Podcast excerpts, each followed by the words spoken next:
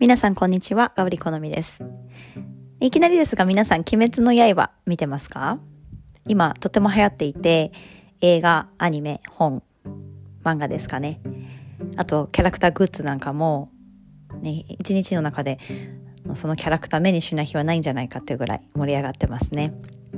私はまだ見てないんですが、一つ興味深いワークがあったので、皆さんにシェアしていきたいと思います。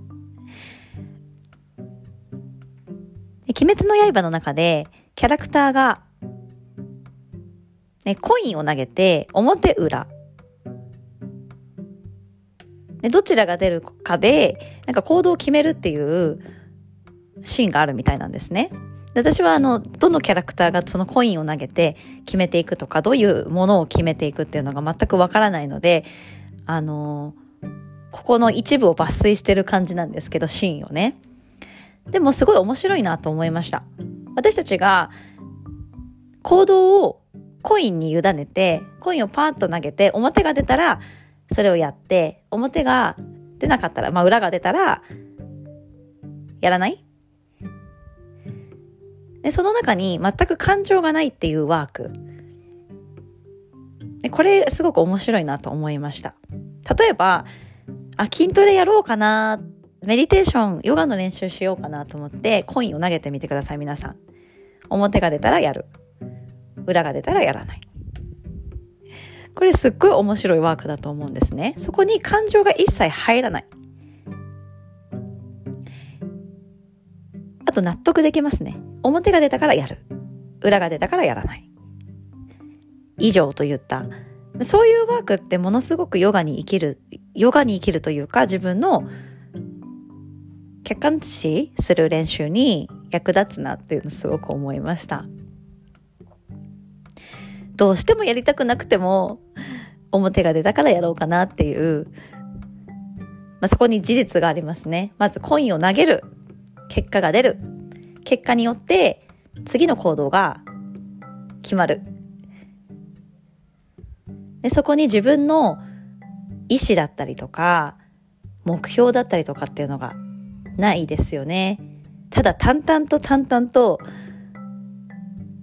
コイン投げる。結果が出る。次の行動が決まる。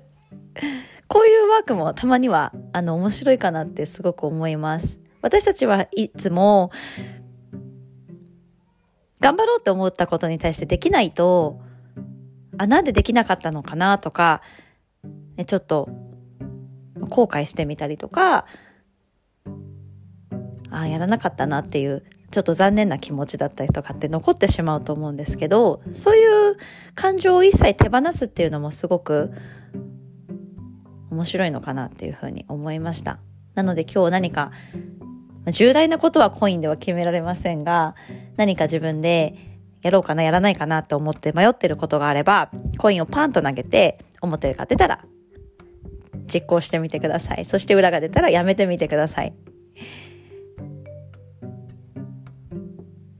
ね、ただ、こう、コインに結果を委ねるっていうことだけじゃなくて、その背景に自分の隠れた気持ちっていうのがもしかしたらわかるかもしれません。